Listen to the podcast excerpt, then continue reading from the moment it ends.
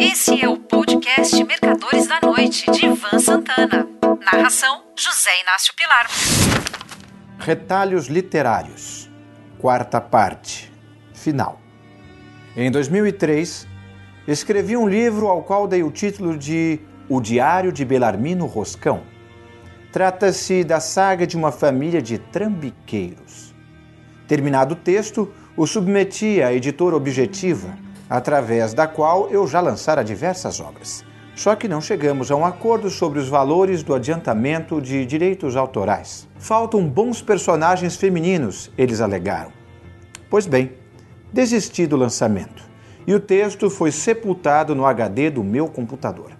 Só que, relendo o trabalho, encontrei diversas passagens que julgo interessantes publicar nesse último episódio da série Retalhos Literários. Vamos a elas. O advogado Humberto Acosta, representante em São Paulo do Handel Universal Bank, um banco de investimentos sediado na cidade de Vaduz, capital do Principado de Liechtenstein, na Europa Central, chegou ao Rio de Janeiro na manhã de uma segunda-feira ensolarada no início de abril de 2002. Depois de desembarcar de um Airbus da TAM no aeroporto Santos Dumont, ele se dirigiu à esteira de bagagens, onde aguardou impaciente a chegada de sua mala. A Costa costumava vir sempre ao Rio, em visita a clientes do banco. Nessas ocasiões, demorava-se não mais do que algumas horas, retornando logo a São Paulo. Mas, dessa vez, sua missão iria se prolongar por, no mínimo, uma semana. Por isso, fizera reservas no Hotel Copacabana Palace. Quando finalmente a esteira rolante produziu a sua mala, uma Louis Vuitton em tons pastéis enxadrezados, equipada de rodinhas, ele se apossou dela e encaminhou-se a passos largos para o balcão de uma cooperativa de táxis. A moça uniformizada que o atendeu informou que desejava ir para Copacabana. Cinco minutos mais tarde, enquanto o carro seguia pelo aterro do Flamengo, a Costa recapitulou mentalmente suas tarefas para os próximos dias. Divorciado, sem filhos, aos 55 anos, ele trabalhava no banco havia quase uma década. Suas funções como chefe do escritório da instituição em São Paulo consistiam principalmente em cuidar das contas de clientes brasileiros, todas pessoas endinheiradas, pois o Handel não aceitava depósitos iniciais inferiores a 500 mil dólares. Ultimamente, o movimento crescera bastante. No ano anterior, 2001, houvera uma grande fuga de capitais do Brasil, devido a incertezas provocadas pela crise política e econômica enfrentada pela Argentina. Crise essa que a todo momento ameaçava atravessar a fronteira. Muito dinheiro migrara para diversos paraísos fiscais, entre eles o Liechtenstein. Uma das maiores contas administradas por Acosta era do empresário carioca João Pedro Roscão recém-falecido aos 41 anos de idade em um desastre aéreo. Com ele morrera sua mulher, Susana, de 36, os três filhos pequenos do casal e Camila Roscão, mãe de João Pedro. O acidente ocorrera pouco mais de dois meses antes, na sexta-feira, 8 de fevereiro, com um jatinho executivo fretado pela família Roscão. A aeronave saíra do Rio levando as mulheres e crianças pousar em São Paulo, onde embarcara João Pedro.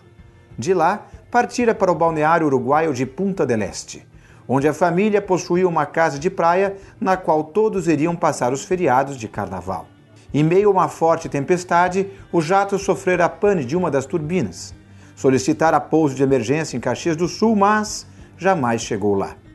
O impacto foi tão grande que o corpo de um dos pilotos levou dois dias para ser localizado a 500 metros dos destroços.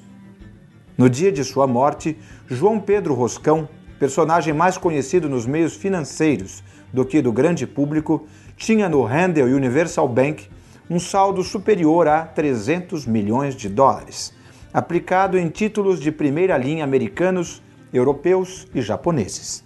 Esse dinheiro constituía boa parte da fortuna da família, nele incluindo o produto da venda, no ano de 2000, da Casa Bancária Carioca, instituição fundada pelo avô de João Pedro, Belarmino Roscão, em 1959 e sucessora da Casa de Câmbio Carioca, que Belarmino constituíra em 1922. Segundo os termos da documentação arquivada em uma pasta no Liechtenstein e assinada pelo titular da conta por ocasião de sua abertura, no caso de seu falecimento, o dinheiro seria automaticamente transferido para os herdeiros da fortuna. Só que todos haviam morrido no acidente. E João Pedro não deixara testamento. Por isso, o valor integral do investimento da família ficaria para sempre depositado no banco.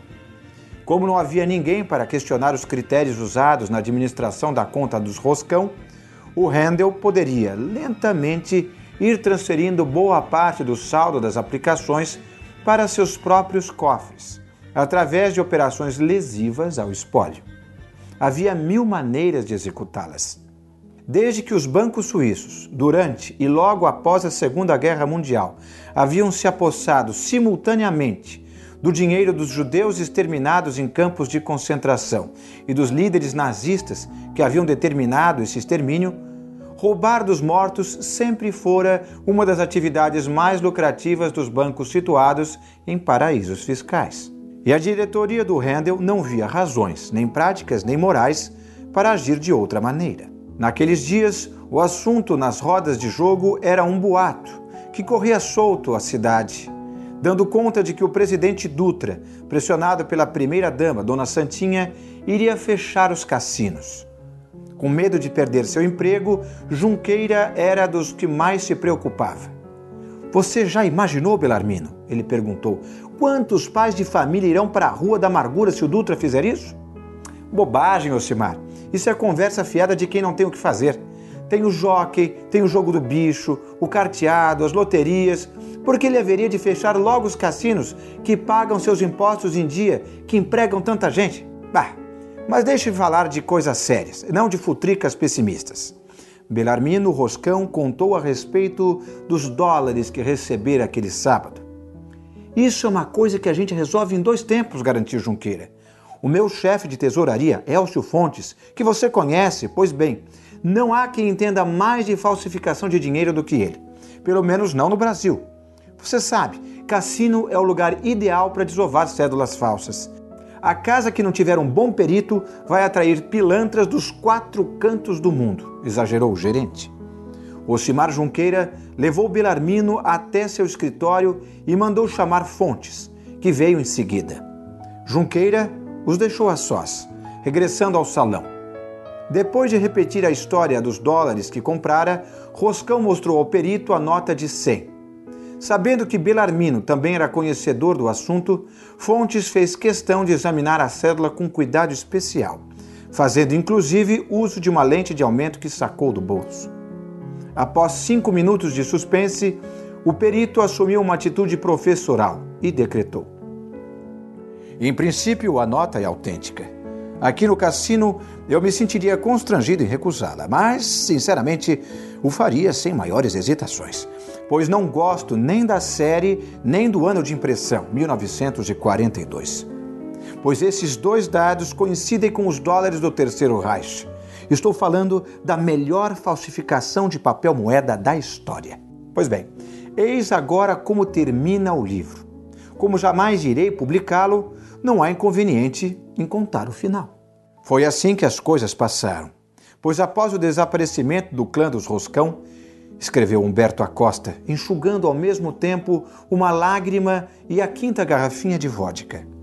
Pode-se dizer que esta história está tendo um final feliz.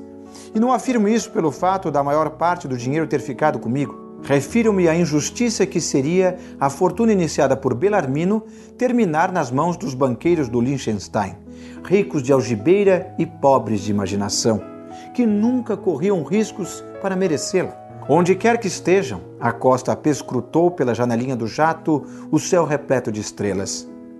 Belarmino, Afonso e João Pedro devem estar obsequiando este seu novo sócio com um olhar maroto de cumplicidade. Um forte abraço e um ótimo fim de semana. Você ouviu Mercadores da Noite de Ivan Santana. Narração: José Inácio Pilar.